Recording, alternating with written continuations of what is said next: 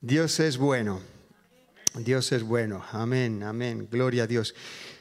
Pues como estamos en el tiempo de Navidad, y aunque sé que, que Will habló de Jesús también el domingo pasado, pero vamos a ir al Evangelio de Lucas capítulo 1 y vamos a hablar de los eventos antes de la Navidad, los acontecimientos, las los preliminares antes del nacimiento de Jesús y, y vamos a ver qué el Señor nos dice a cada uno de nosotros, porque el nacimiento de Jesucristo eh, verdaderamente ha sido, junto con su muerte en la cruz y resurrección y ascensión al cielo, los acontecimientos más importantes para la humanidad, especialmente para la humanidad que está receptiva y que quiere,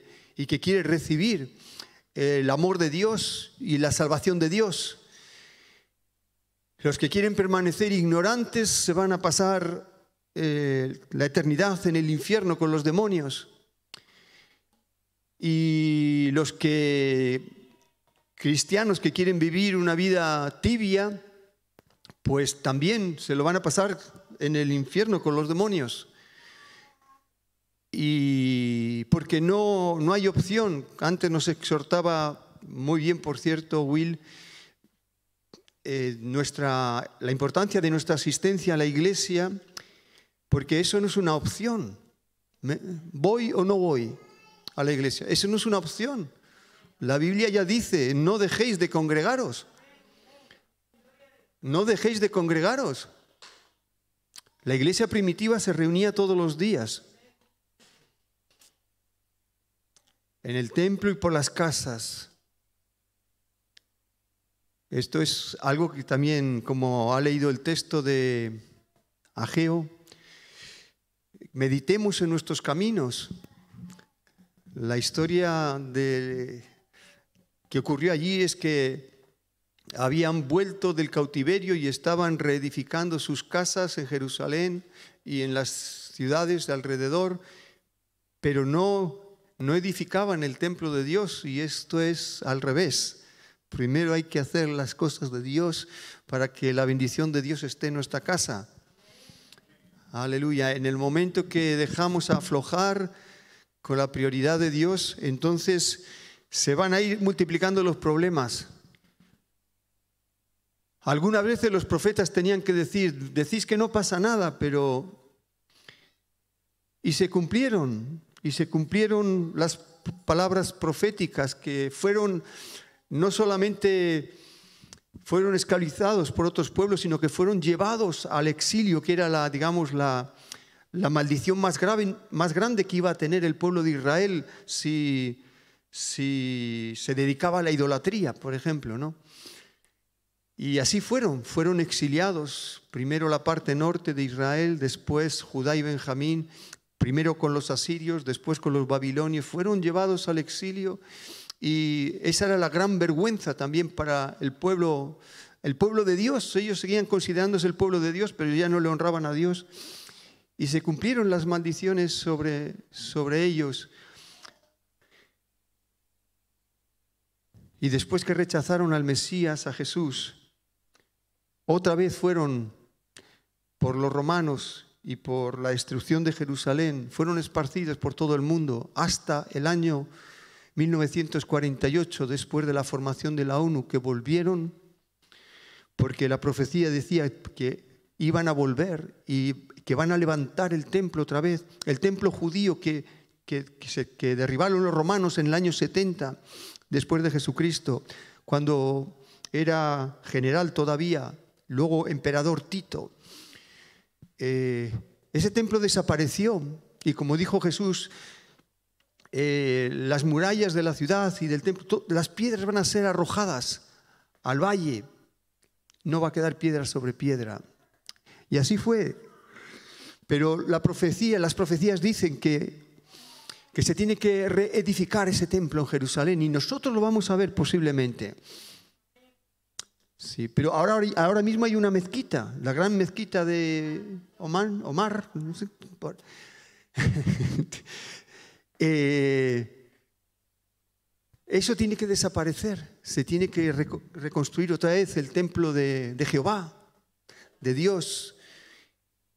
Y después, más adelante, le eh, reconocerán al Mesías y se convertirán a Él. Pero bueno, hoy vamos a hablar eh, en Lucas, vamos a leer, ¿me pones Lucas 1.1 por favor?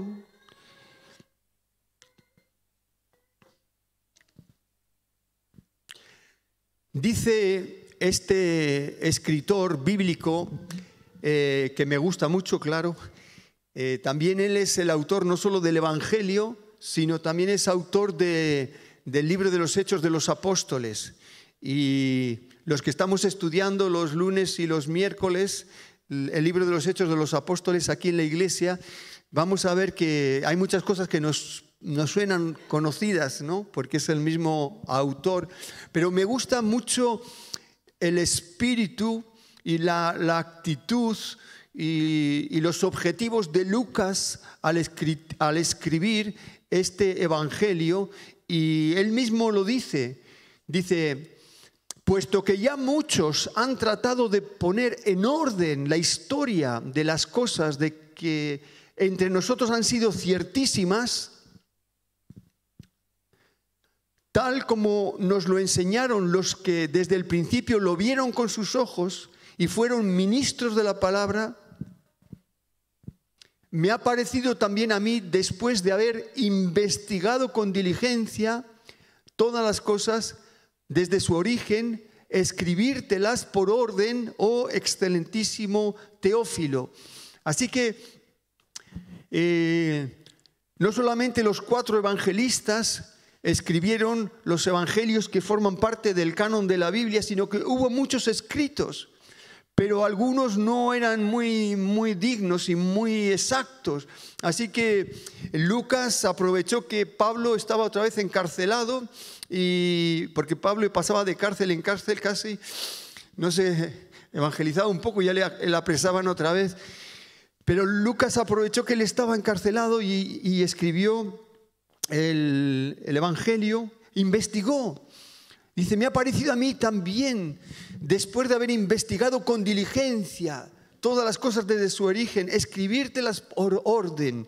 Me gusta esta sensación de poner en orden las cosas. Me gusta esta sensación de investigar con diligencia, con seriedad, con exactitud eh, las cosas, las cosas de Dios. Y no solamente se refiere a la parte histórica, sino también a la parte inspiracional, cuando eh, eh, Dios interviene en, la historia eh, a través del Espíritu Santo, a través de los ángeles, a través de su inspiración en los profetas, en los siervos de Dios, para, para lo que haga falta. Vamos a ver que ahora mismo el, primer capítulo de, de Lucas es totalmente sobrenatural los, acontecimientos que está contando en la vida de Juan el Bautista, de sus padres y de, y de Jesús mismo y de María también.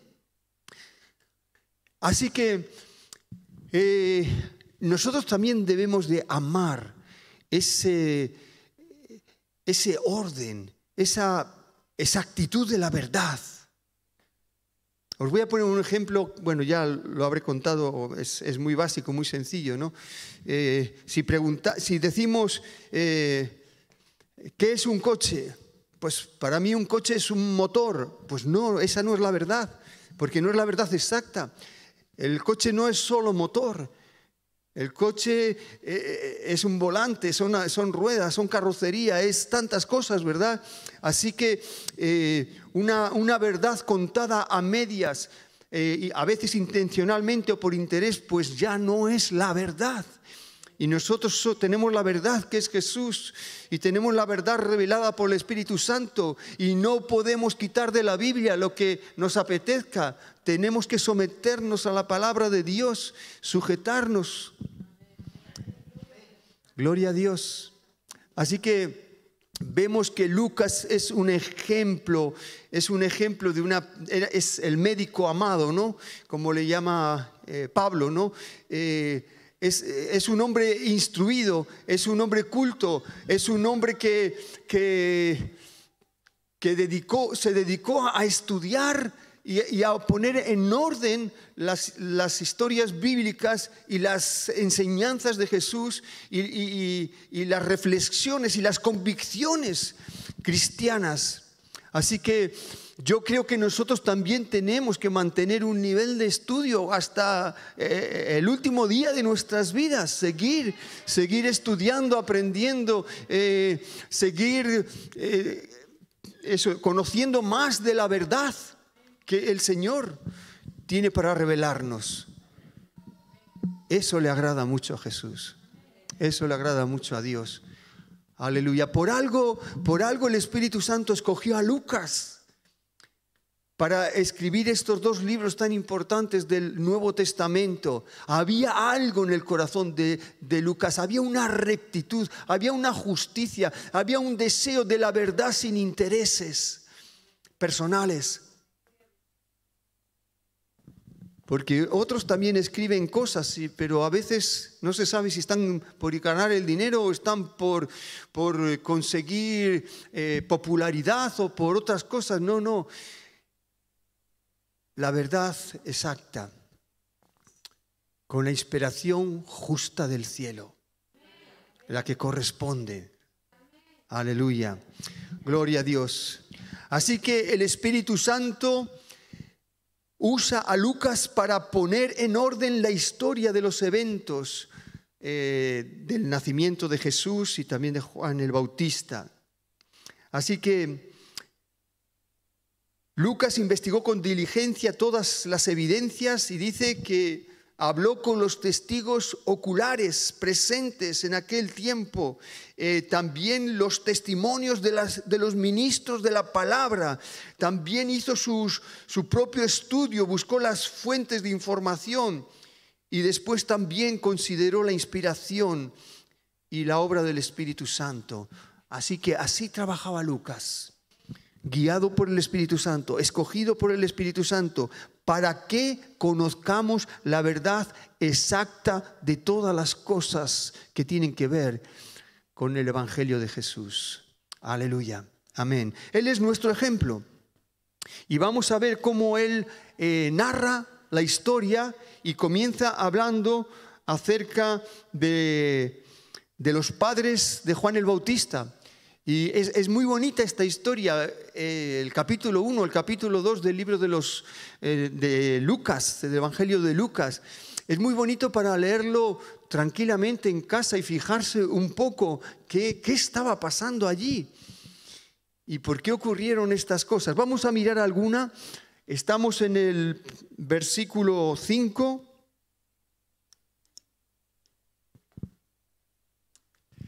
Hubo en los días de Herodes, rey de Judea, un sacerdote llamado Zacarías, de la clase de Abías, y su mujer era de las hijas de Aarón, y se llamaba Elizabeth. Los padres de Juan el Bautista. ¿De qué tribu de Israel eran ellos? ¿Os suena? Eran levitas, tanto él como ella los sacerdotes solo podían ser levitas y descendientes de Aarón, y ella también era de las hijas de Aarón. Así que, aunque no serían familiares, pero sí pertenecían a la, misma tribu de Leví. Y seguimos, versículo siguiente, ambos eran justos delante de Dios y andaban irreprensibles en todos los mandamientos y ordenanzas del Señor. espera, ¿estamos en el 6 todavía? Sí, gracias.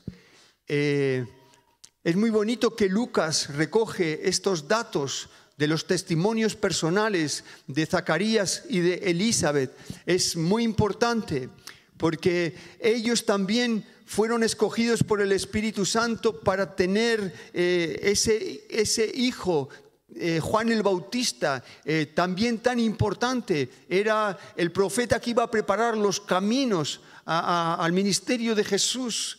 Así que eh, vemos cómo el Espíritu Santo va escogiendo diferentes personas y el Espíritu Santo también te ha escogido a ti que estás aquí, también a ti que estás en casa.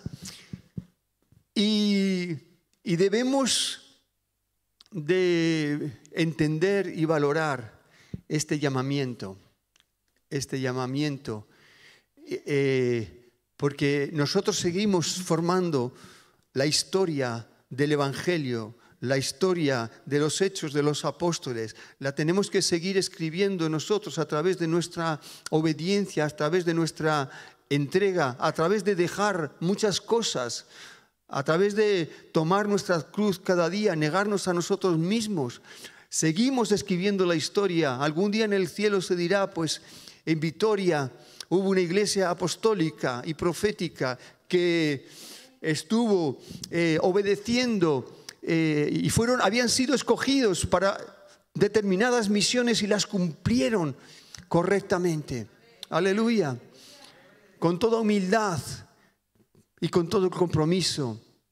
Aleluya. Así que ambos eran justos delante de Dios.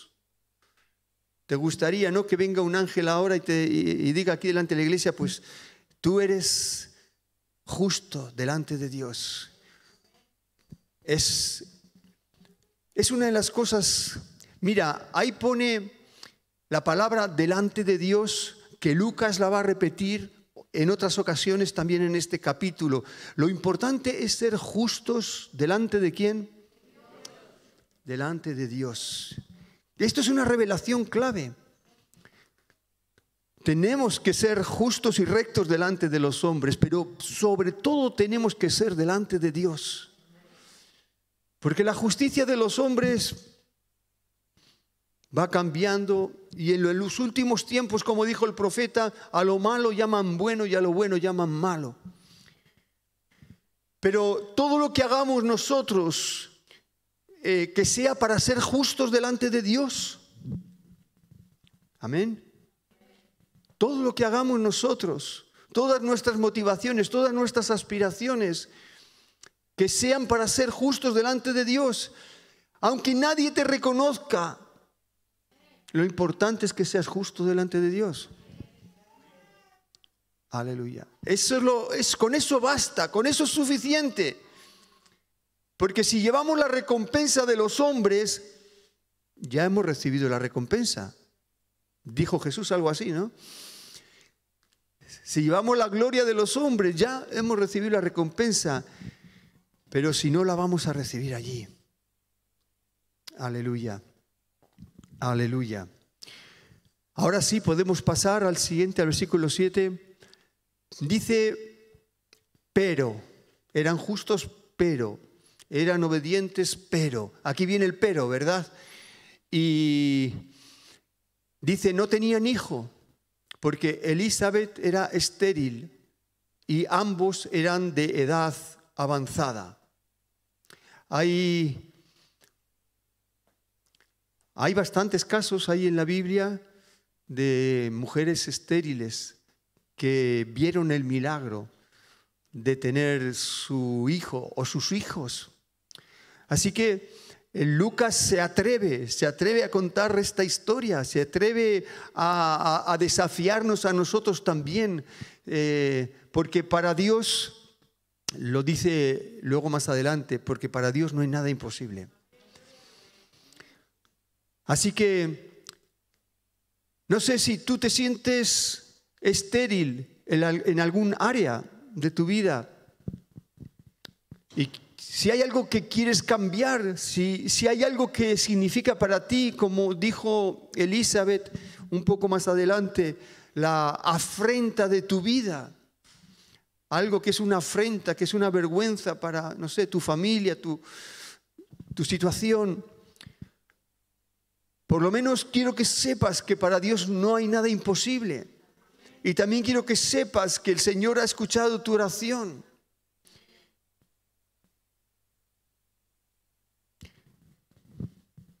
Aconteció que ejerciendo Zacarías el sacerdocio delante de Dios, según el orden de su clase,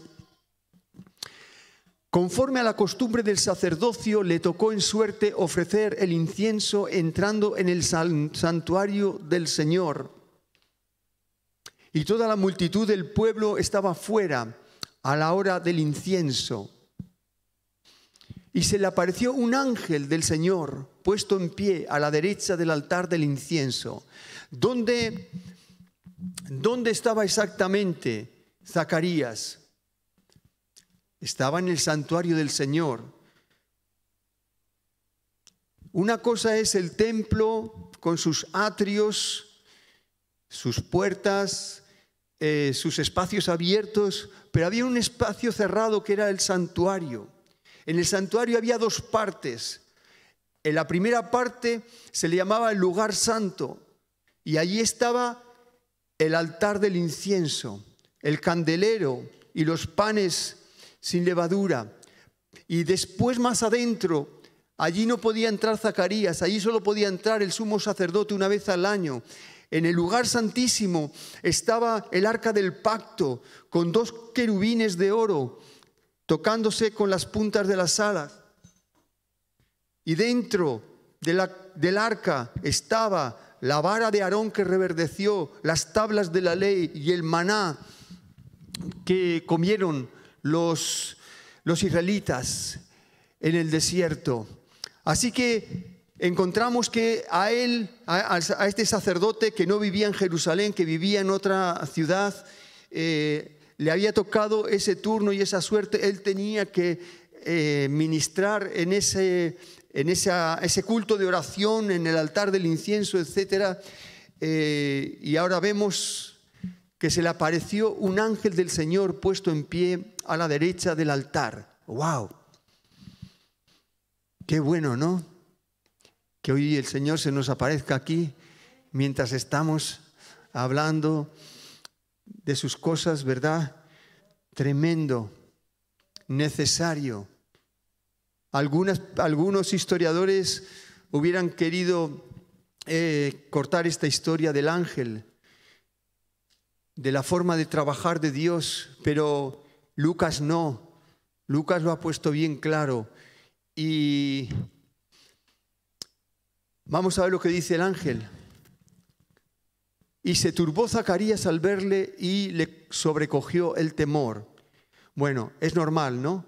Es normal que si no hemos visto un ángel nunca, yo no he visto nunca un ángel, seguramente voy a tener miedo también, pero enseguida que Él me hable, me va a venir la paz y la presencia de Dios. Y así que creemos que los ángeles del Señor nos van a ayudar en esta, eh, en esta misión que Dios nos ha dado aquí en Vitoria y en el resto de España. Eh, creemos que los ángeles de Dios están aquí, aunque no les vemos. Creemos que ellos nos están ayudando y animando. Aleluya. Y, no solo eso, sino que le pedimos a Dios que, que se hagan presentes y que, y que nos sintamos más, más fuertes y, al, verles de cerca, ¿no? Pero el ángel le dijo, Zacarías, no temas. ¿Ves? Lo primero que dice un ángel es, no temas, porque ya conoce la condición humana, ¿no? Eh, no temas, porque tu oración ha sido oída. Y tu mujer Elizabeth te dará a luz un hijo y llamarás su nombre Juan. Hasta aquí. Eso es, gracias. Ellos eran ancianos. Y ahora viene el ángel y le dice, eh, tu oración por el Hijo que has hecho por años y décadas, tu oración ha sido oída. Y tu mujer Elizabeth te dará un hijo y llamarás su nombre Juan.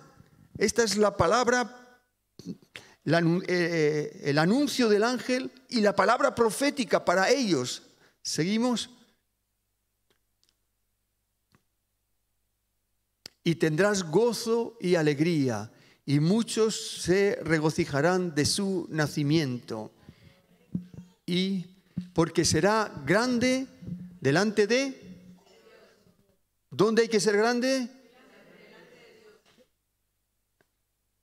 En la presencia de Dios, en las cosas de Dios. Ahí tiene que estar nuestra grandeza, que, aunque solo lo vea Dios, aunque no lo vea nadie, ahí tiene que estar nuestra grandeza, porque Dios exalta a los humildes, pero a los soberbios los echa fuera, los echa fuera de su presencia. Así que ningún soberbio va a recibir respuestas a sus oraciones. Solamente los humildes. Si permanecéis en mí, dijo Jesús, y mis palabras permanecen en vosotros, pedid todo lo que queráis y os será hecho. Así que para que el Señor responda a nuestras oraciones tenemos que permanecer en Él. Y su palabra tiene que permanecer en nosotros. Entonces, todas nuestras, cuando estamos alineados con Dios y con su iglesia y con sus autoridades, todas las oraciones van a ser contestadas. Pero el Señor no va a responder ninguna si su palabra no permanece en nosotros. Aleluya. Porque será grande delante de Dios, no beberá vino ni sidra, y será lleno del Espíritu Santo, aún desde el vientre de su madre. Tremendo, tremendo. Esto de ser lleno del Espíritu Santo es algo, es algo sobrenatural que ocurre en personas comunes como tú y como yo. Nos hemos llenado del Espíritu Santo durante la alabanza. Y nos estamos llenando del Espíritu Santo con la palabra de Dios. Y tenemos que eh, saber y entender cuándo estoy lleno del Espíritu Santo.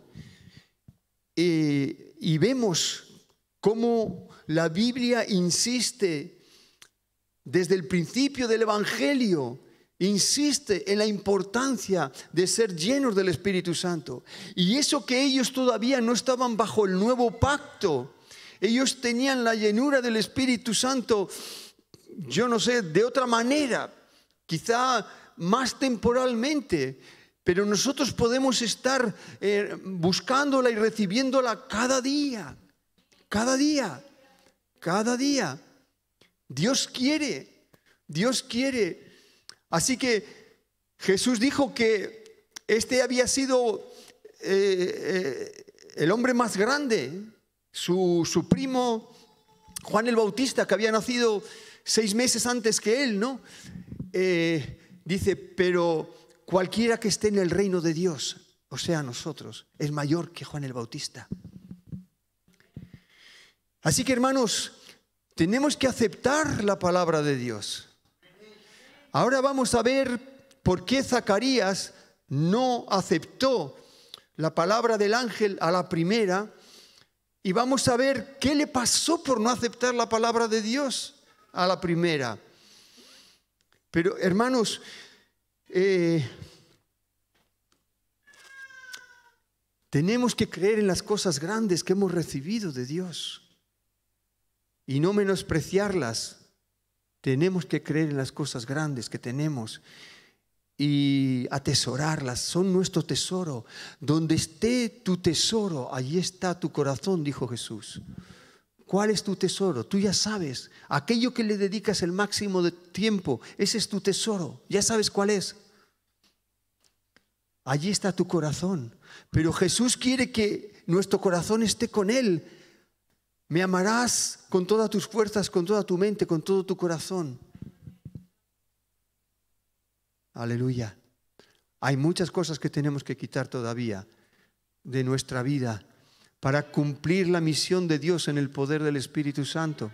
Hay muchas cosas, pero van a, va a ser para gozo y para alegría.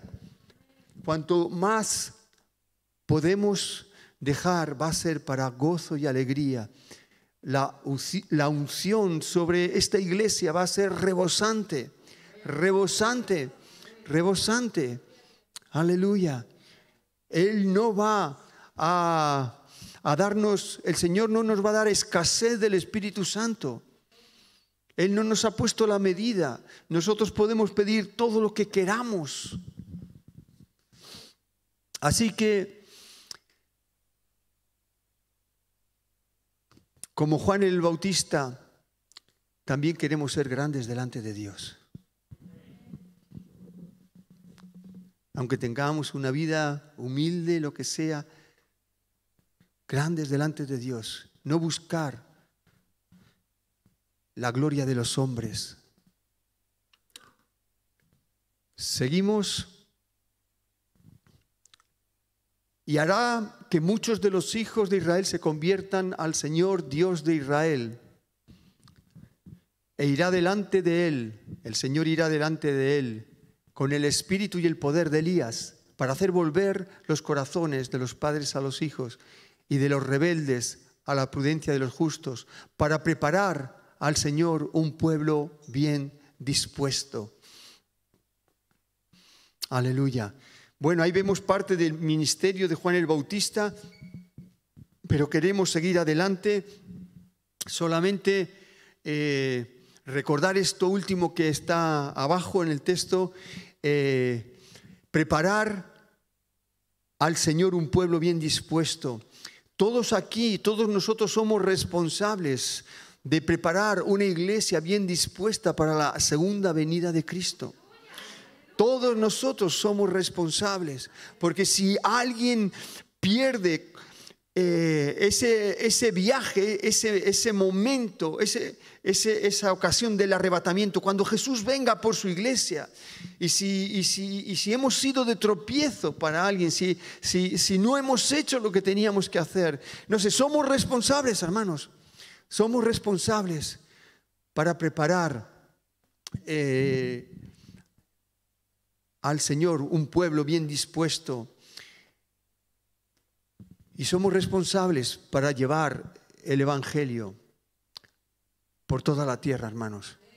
Así que ahí debe de estar nuestro tesoro. No, no hay que complicarse más. Dios primero sobre todas las cosas.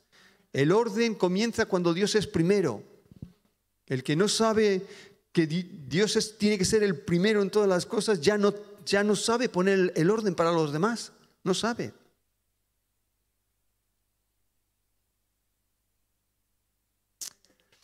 Aleluya. Dios quiere lo mejor para nosotros, pero Dios tiene un plan y Dios escoge hombres y mujeres y eso es lo que ha hecho con nosotros, nos ha escogido, no para hacer nuestro plan, Él nos ha escogido para hacer su plan. Dios tiene un plan y eso es algo grande que debemos, es increíble que, estemos tan honrados para formar parte del plan del Dios Altísimo. Es increíble. Ahora vamos a ver en María, salve, muy favorecida, muy agraciada, muy honrada, quería decir el ángel a María, porque Dios te ha escogido. Así somos nosotros. Dios nos ha escogido, aún para más cosas que la de María. Es una gran honra. Aleluya. Seguimos con... Y dijo Zacarías al ángel, el padre de Juan el Bautista todavía, ¿en qué conoceré esto? Porque yo soy viejo y mi mujer es de edad avanzada. Es decir, que Zacarías oye al ángel, le está diciendo lo que va a pasar y, y Zacarías en vez de poner los oídos y los ojos en lo que el ángel está diciendo, está poniendo los ojos en su vejez. Nosotros somos viejos. ¿Cómo va a ser esto posible? Y eso no se puede hacer. Porque eso es incredulidad. El Señor te da la palabra. Claro, todos nos miramos nuestras limitaciones y nuestras imperfecciones. ¿Quién soy yo para hacer algo tan, tan grande para Dios? ¿Quién soy yo para este llamamiento? Entonces el ángel le respondió, yo soy Gabriel, que estoy delante de Dios. ¿Ves? Tenemos que estar delante de Dios como un ángel, como Gabriel. Amén, ¿se entiende? Así mismo, está delante de Dios y Dios le manda, ahora vete, y ahora ven. Yo soy Gabriel, que estoy delante de Dios y he sido enviado para hablarte y darte estas buenas nuevas. Y ahora quedarás mudo y no podrás hablar hasta el día en que esto se haga, por cuanto no creíste mis palabras, las cuales se cumplirán a su tiempo. Y el pueblo estaba esperando a Zacarías y se extrañaba de que él se demorase en el santuario. ¿Cuánto tiempo estuvo Zacarías mudo? A ver, ¿no oigo? Nueve meses, muy bien, nueve meses. Hasta que nació su hijo. Y estaban diciendo, creo que eran otros familiares, ya, les, ya le llamaban al niño Zacarías, pero la mamá decía, no, Juan. Y entonces dijeron, vamos a preguntarle al padre, le buscaron al padre y como no podía hablar, lo escribió en una tablilla y puso Juan. Y ahí recuperó la voz y empezó, y fue, y fue, eh, fue un milagro tan grande que él recuperara la voz al hacer esto y que, y que él dijera el mismo nombre que, que la madre también. Bueno, eh, eh, todos los pueblos alrededor, allí en, la tierra de, de, Judea, estaban asombrados con, con esos milagros que estaban ocurriendo allí. Gloria a Dios. Así que eh, el ángel tenía autoridad de Dios para enmudecer a un hombre. Ahí lo vemos, este ángel Gabriel en concreto. Por incredulidad te vas a quedar nueve meses sin hablar. Algunos también necesitan esto, ¿eh? Ah, por otros motivos.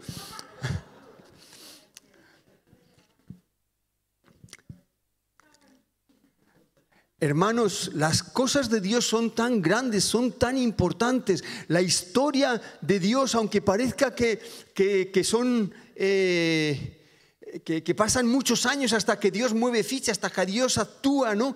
Pero eh, son tan grandes. Tú has sido escogido para algo tan grande. Tienes que quitarte cualquier velo, tienes que aprender a ver con claridad la, Biblia, el plan de Dios, la misión de Dios, los tiempos de Dios, la historia que estamos viviendo. Tienes que empezar a verlo con claridad para que, para que no te pase nada. Bueno, lo mínimo es quedarte nueve meses sin hablar, pero, pero la incredulidad nos trae consecuencias y no, bueno, nos sirve para aprender. Todos tenemos nuestra parte incrédula, pero ya tenemos que empezar a creer y decir, sí Señor, sí Señor, sí Señor, sí Señor, sí Señor, sí Señor, sí Señor, lo creo, lo recibo, sí Señor, sí Señor.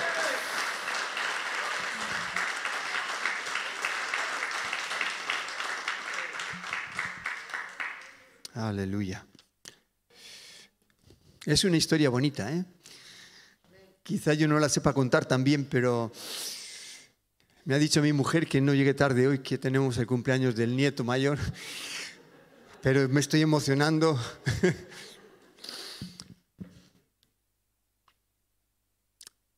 Seguimos con el siguiente versículo. Pero cuando salió Zacarías del santuario no les podía hablar y comprendieron que había visto visión en el santuario. me gusta esto, que los que estaban afuera eh, habían entendido que adentro había visto una visión. A mí me gustaría también que, que los que están fuera eh, digan, estos ya han visto una visión, ¿no? Aquí en el culto ya han visto una visión también. Y les hablaba por señas y permaneció mudo y cumplidos los días de su ministerio se fue a su casa, a otra ciudad. Seguimos.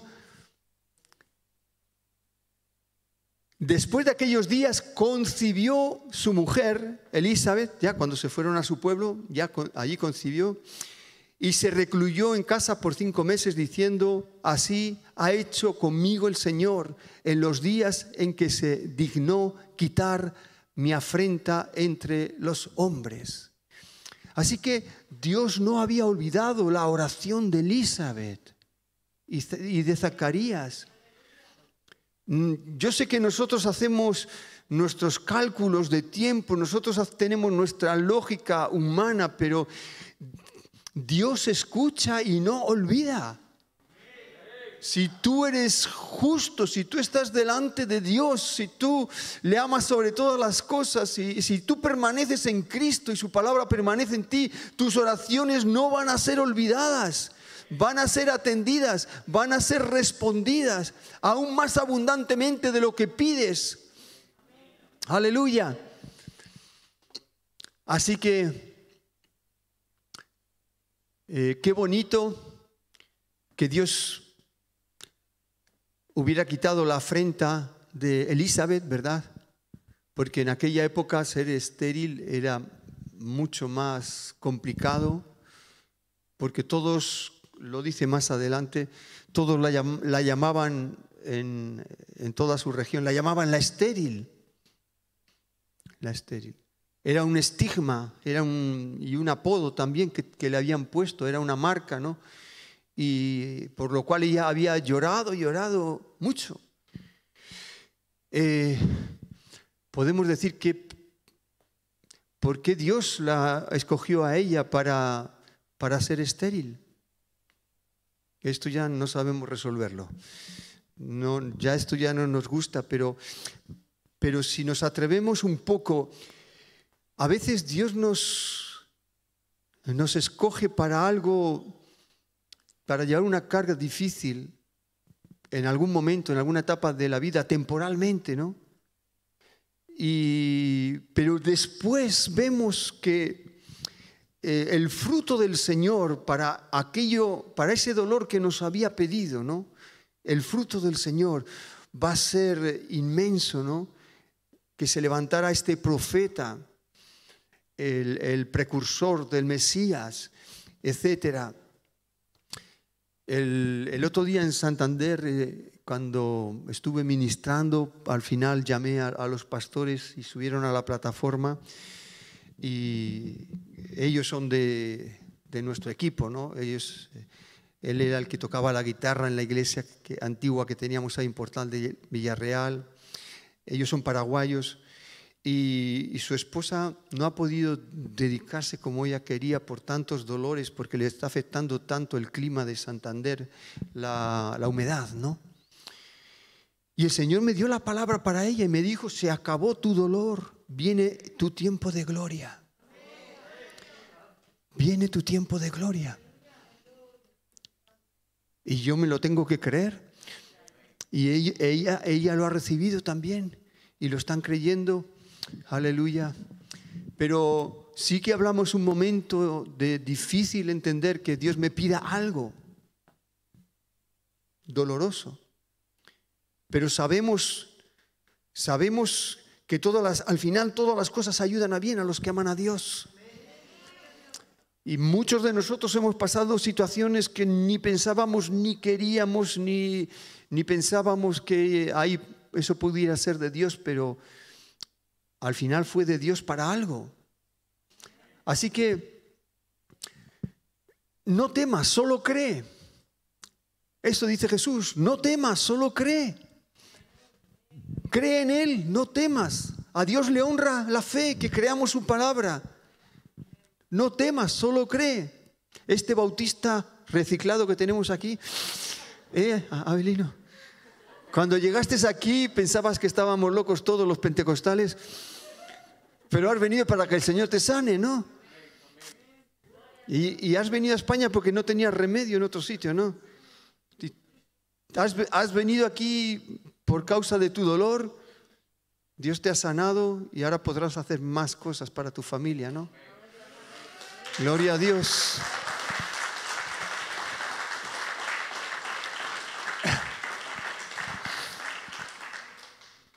Gloria a Dios, gloria a Dios. El Señor es bueno. Vamos a pasar a ver al... Sigue, sigue pasando a ver. Queremos acercarnos ya a María. Ah, Ahí mismo ya, ¿no? A ver. Sí, exactamente. El ángel Gabriel anuncia el nacimiento de Jesús a María. Y dice, y entrando en donde ella estaba, dijo, salve muy favorecida, el Señor es contigo, bendita tú entre las mujeres. Mas ella cuando le vio se turbó por sus palabras y pensaba qué saludo sería este, ¿no? ¿Qué salutación sería esta? Eh, vuélveme, por favor, Anthony.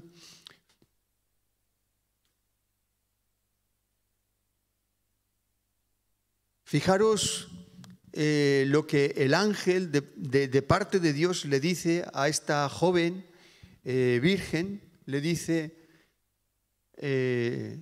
salve muy favorecida. La palabra favorecida en el griego viene de, de, la, raíz de, gracia, ¿no? recibir el favor de Dios, la gracia de Dios. ¿no? Eh, dice, muy, muy agraciada, podía decir, muy honrada. Todos creemos que María fue honrada al ser la madre del Salvador del mundo, ¿verdad? Todos lo creemos, aunque fue difícil ser madre de, de alguien que tiene que ser sacrificado, ¿verdad? Es muy difícil eso también. Pero bueno, ella fue la escogida y ella fue honrada. Le dice, ¿por qué ella fue la escogida? Pues ahí vemos que le dice el, ángel, el Señor es contigo, el Señor está contigo, bendita tú entre las mujeres. Seguimos pasando entonces el ángel le dijo, María, no temas porque has hallado gracia delante de Dios. Has hallado gracia delante de Dios.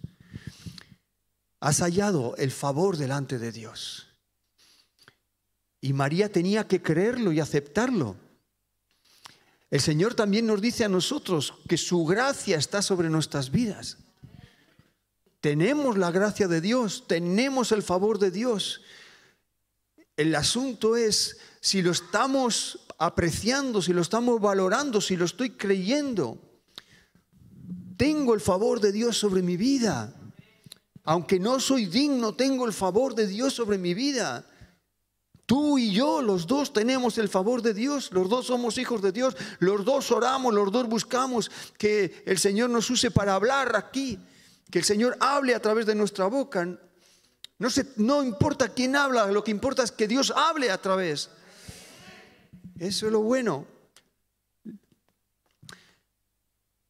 Has hallado gracia delante de Dios.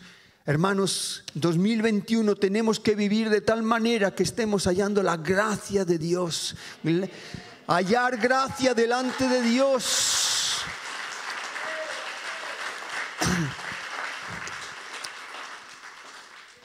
Fuera la queja, fuera las murmuraciones.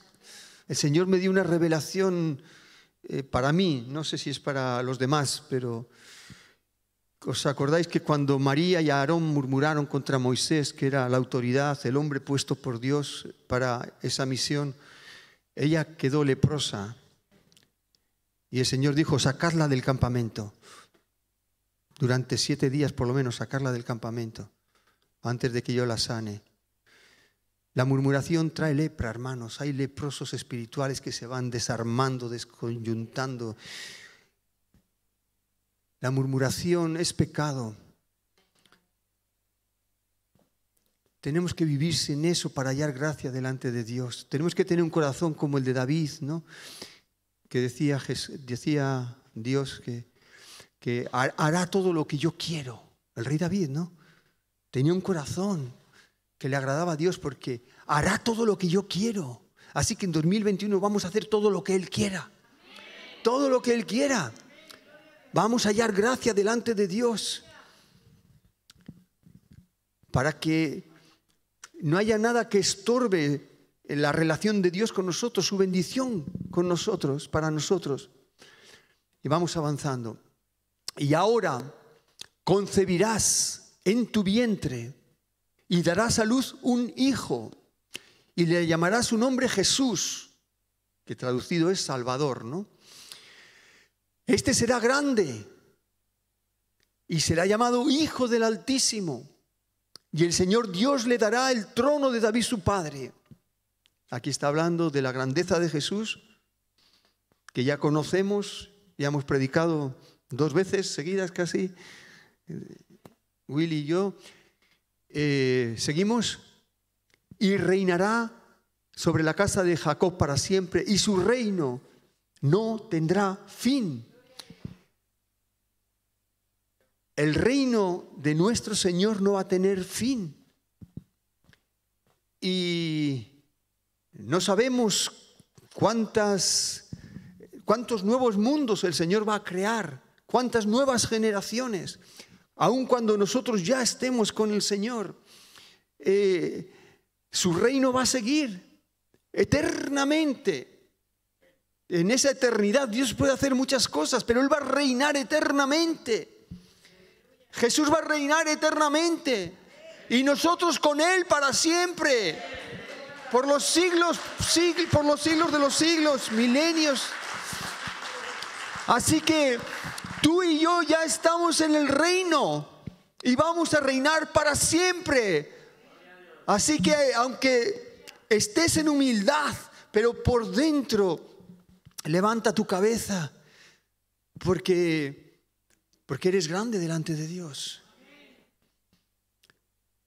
Perteneces al único reino que no va a caer. El único reino que va a permanecer por los siglos de los siglos. El único. Todo lo demás se va a perder. Todo lo demás no va a tener sentido ni valor. Se va a quemar. Todo se va a quemar.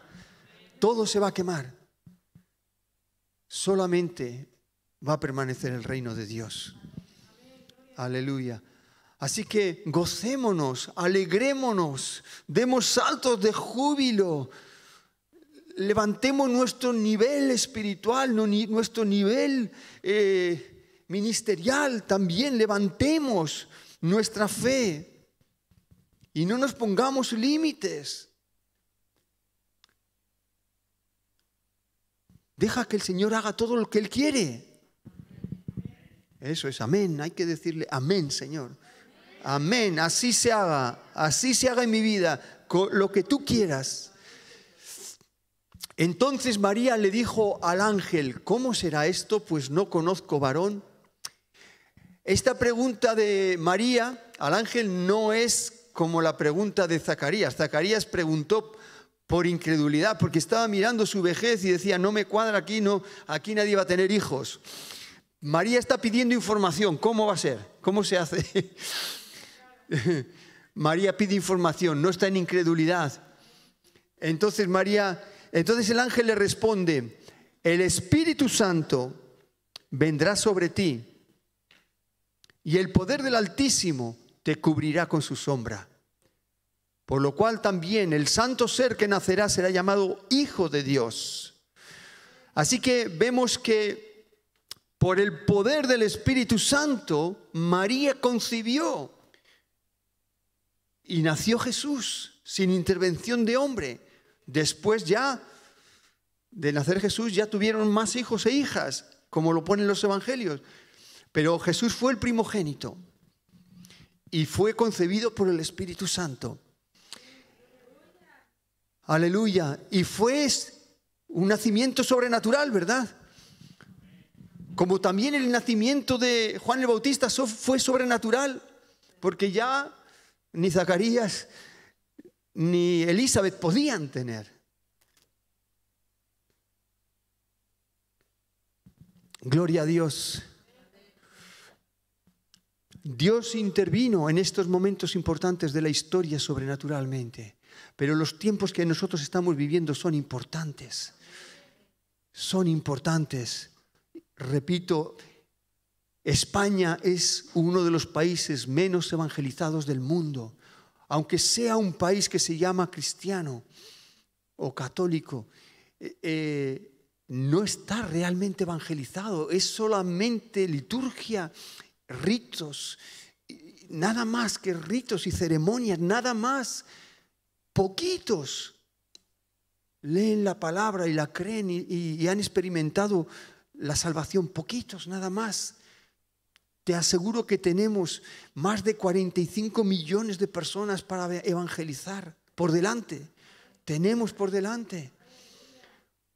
¿Sabes qué te digo? Que cada uno de vosotros sois misioneros.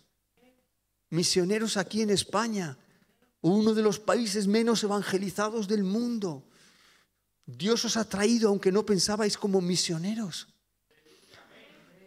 Misioneros no profesionales, porque no estáis con ninguna agencia misionera, ¿verdad? Que os, pague y os mantenga. Sois misioneros eh, sobrenaturales, porque os mantiene el Señor directamente, ¿no?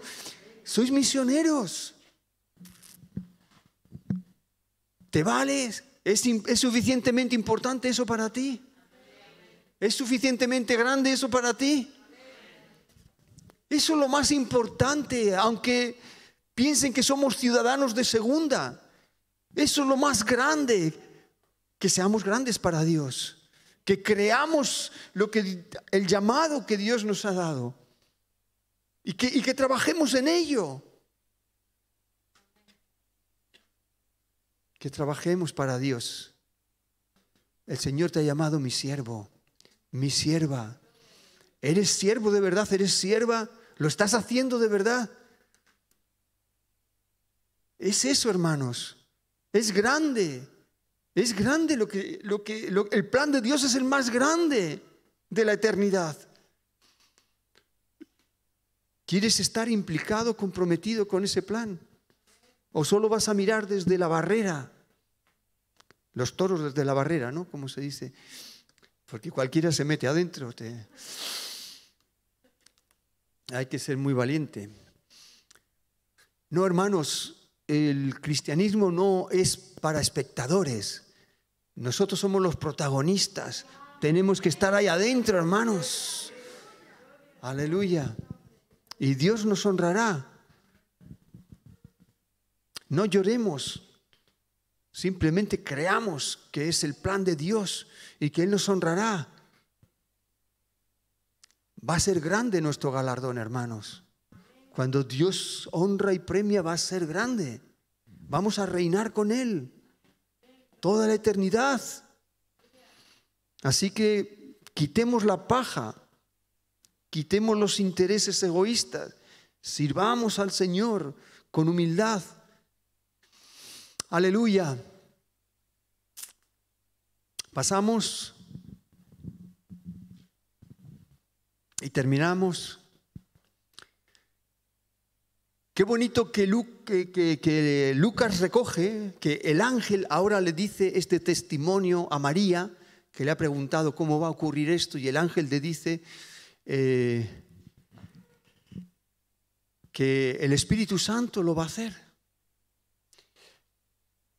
Y ahí el ángel añade, y he aquí tu parienta Elizabeth, ella también ha concebido hijo en su vejez Así que tenía información secreta, María, la Virgen. ¿eh? Nadie sabía, bueno, ya eh, estaba en el sexto mes, sí, sí, ya lo sabía la gente. Pero mm, María seguramente no lo sabía, porque vivía lejos, vivía a más de 100 kilómetros en Nazaret y no tenían teléfono. Elizabeth, ella también ha concebido hijo en su vejez y este es el sexto mes para ella, la que llamaban estéril, porque nada hay imposible para Dios. La que llamaban estéril, porque nada hay imposible para Dios. ¿No te apetece? Te pregunto, ¿no te apetece? Y si no te apetece, da igual. Pero ver que Dios cumpla algo imposible en tu vida. Todos hemos sido llamados a creer en lo sobrenatural de Dios. Todos. Tenemos que empezar a, a creer lo imposible. Lo imposible va a ser posible. La esterilidad se va a convertir en un vergel, en un jardín botánico, en un lugar de cosecha y de fruto. Aleluya. Y terminamos ya con el último versículo, creo. Entonces María dijo al ángel, he aquí la sierva del Señor, hágase conmigo conforme a tu palabra. Y el ángel se fue de su presencia. Y luego ya María se fue a visitar a Elizabeth, a, a la tierra de Judá, ¿no? A las montañas de Judá, a una aldea. Fíjate, Dios tenía que escoger dos mujeres y las escogió de dos aldeas pequeñas. No tenían ninguna fama, no tenían ningún nivel ni académico ni económico, pero ellas son las que habían hallado gracia para Dios. Eh, allí las encontró, en estas aldeas, casi remotas, podía decir. Así que hermanos, no, no nos escondamos de Dios, que Él nos ve, que Él nos oye, que Él nos escoge. Podemos nosotros decir como María, he aquí la sierva del Señor, he aquí el siervo del Señor. Nada más que eso. Hágase en mí conforme a tu palabra. Podemos decir esto. Todos los días del año 2021 podemos decir esto. He aquí tu siervo. He aquí tu siervo, pero no siervo de, de, de, siervo solamente que figura, no. Siervo que sirve. Que, que a Dios no le engañamos que nos engañamos a nosotros mismos si pensamos que le estamos sirviendo y no le estamos sirviendo. Es, esa, Dios quiere la verdad exacta como estábamos hablando al principio. ¿Cómo voy a ser un siervo que no sirve? ¿Cómo voy a hacerlo? ¿Cómo voy a, intentar engañar a Dios? Lo que sembremos vamos a recoger. Si sembramos hipocresía, yo qué sé lo que se recoge después. He aquí la sierva del Señor. Hágase conmigo conforme a tu palabra. Y el ángel se fue de su presencia. Y sigue la historia, y es muy bonita la historia, hermanos, de lo que va ocurriendo con el nacimiento de Jesús y, su crecimiento y todo lo demás. Así que, si tu Dios es grande, lee lo que te ha escrito para ti. Si tu reino es grande, infórmate de tus derechos y de tus deberes. Si, tu Dios es grande, confía en Él, confía en lo que Él te mande, porque Él sabe por qué. Aleluya. Podemos ponernos de pie y oramos. Esta es la verdadera Navidad, hermanos. Esta es la verdadera Navidad. Que Dios escoge personas comunes y corrientes, personas sencillas, para hacer una obra sobrenatural, con poder sobrenatural. Esta es la verdadera Navidad. Que Dios escoge dos mujeres para que den a luz, para que conciban sobrenaturalmente dos profetas, uno de ellos el más grande, el Mesías. Esta es la verdadera Navidad, que hay un plan soberano de Dios para el que lo quiera entender y creer y vivir. Esta es la verdadera Navidad, que nosotros somos parte de la historia de la, historia de Dios, hermanos.